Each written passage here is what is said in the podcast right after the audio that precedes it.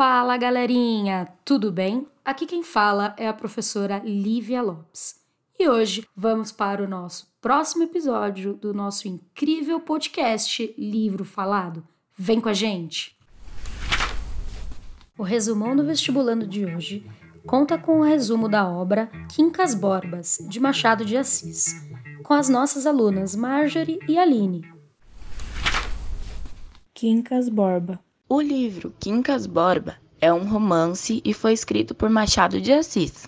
Machado de Assis nasceu no dia 21 de junho de 1839, no Rio de Janeiro.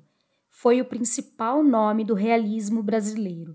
Escreveu de tudo um pouco, desde crônica, poemas até romances. Em 1904, o escritor perdeu sua mulher, o que agravou ainda mais sua depressão e ele faleceu em 29 de setembro de 1908, com apenas 69 anos, mas deixando uma extensa lista de livros publicados. Um desses livros é Quincas Borba, que conta sobre Rubião, um professor de Barbacena que herdou toda a fortuna de Quincas Borba, e o dinheiro veio acompanhado do compromisso de cuidar do cachorro de seu amigo, que também se chamava Quincas Borba. A morte de Quincas Borba foi narrada no livro Memórias Póstumas de Brás Cubas, quando herdou o dinheiro, Rubião resolveu ir para o Rio de Janeiro e, na viagem, conheceu Sofia e Cristiano, que decidiram cuidar e acolher ele no seu círculo de amizade. Mas não é bem assim que acontece. Rubião percebe que está se apaixonando por Sofia e a mesma demonstra interesse.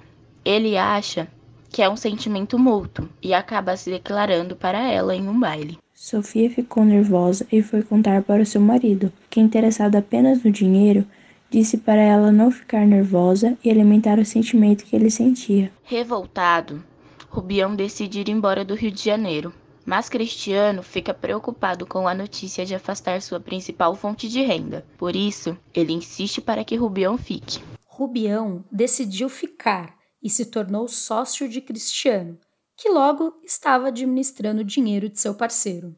Quando Cristiano já havia se estabelecido, ele rompeu com a sociedade para poder tomar conta do seu negócio sozinho. Sofia também se afastou de Rubião, negando todos os convites para passeios. Mais uma vez, Rubião declara-se a ela, desta vez acrescentando ser Napoleão III e ela sua amante. Sofia persegue logo a demência de Rubião e rapidamente a notícia se espalha pela cidade. Quanto mais ele enlouquecia, mais pobre ficava. Cristiano disse que cuidaria de Rubião e logo muda ele de casa para uma mais simples. Mas a loucura fica ainda maior e ele é internado em um hospício. Rubião foge e, acompanhado do cão, retorna a Barbacena. Ninguém os recebe e os dois acabam dormindo na rua. No dia seguinte, Rubião morre ainda acreditando ser o imperador francês.